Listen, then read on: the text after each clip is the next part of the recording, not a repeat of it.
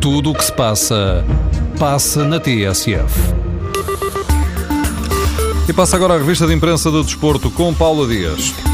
Real Madrid, Manchester City, Barcelona, Bayern de Munique, por exemplo, são das melhores equipas da Europa e o Benfica já sabe que não vai escapar a um tubarão nos oitavos de final da Liga dos Campeões. O jogo escreve que as águias caem no lago dos tubarões, mas para o Record é um tanque onde o Benfica aterrou depois da derrota com o Atlético de Madrid. O diretor do Record considera que ontem isso aconteceu porque Rui Vitória optou por um perfil mais conservador, Jonas não teve a habitual companhia de Raul Jiménez e o Benfica foi penalizado por isso. Também no jogo se questiona esta identidade, esta mudança de ideia de jogo e o resultado não foi bom porque Jonas esteve sem companhia e ele não sabe jogar assim. Hoje é a vez do Porto com outro tubarão, ainda que menos feroz por estes tempos. Os jornais destacam a frase de Lopetegui e a vontade de fazer história, ganhando ao Chelsea e ficando com bilhete direto para a próxima fase da Champions. O Porto nunca ganhou em Inglaterra, é verdade, mas o jogo sublinha que há sempre uma primeira vez.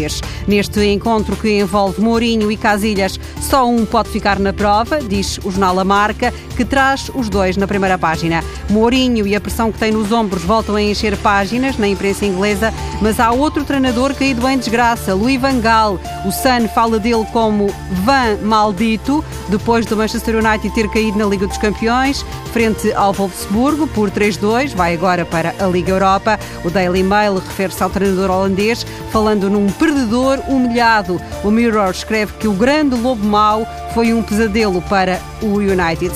A noite foi feliz para Cristiano Ronaldo, uma autêntica loucura, diz o L'Equipe. O jogador português marcou 4 dos 8 golos do Real Madrid na vitória frente ao Malmo. O AS anuncia outro recorde para Cristiano. Nunca um jogador terminou a fase de grupos da Liga dos Campeões com 11 golos marcados. A marca também fala no póquer de Ronaldo e da vitória do Real com esta frase, assim sim. Ainda em Espanha, os jornais de Barcelona espalham a preocupação. Neymar está lesionado, não joga pelo Barça hoje com o Leverkusen. Foi uma pequena lesão que o brasileiro sofreu ontem no treino, o suficiente para uma baixa de 10 dias.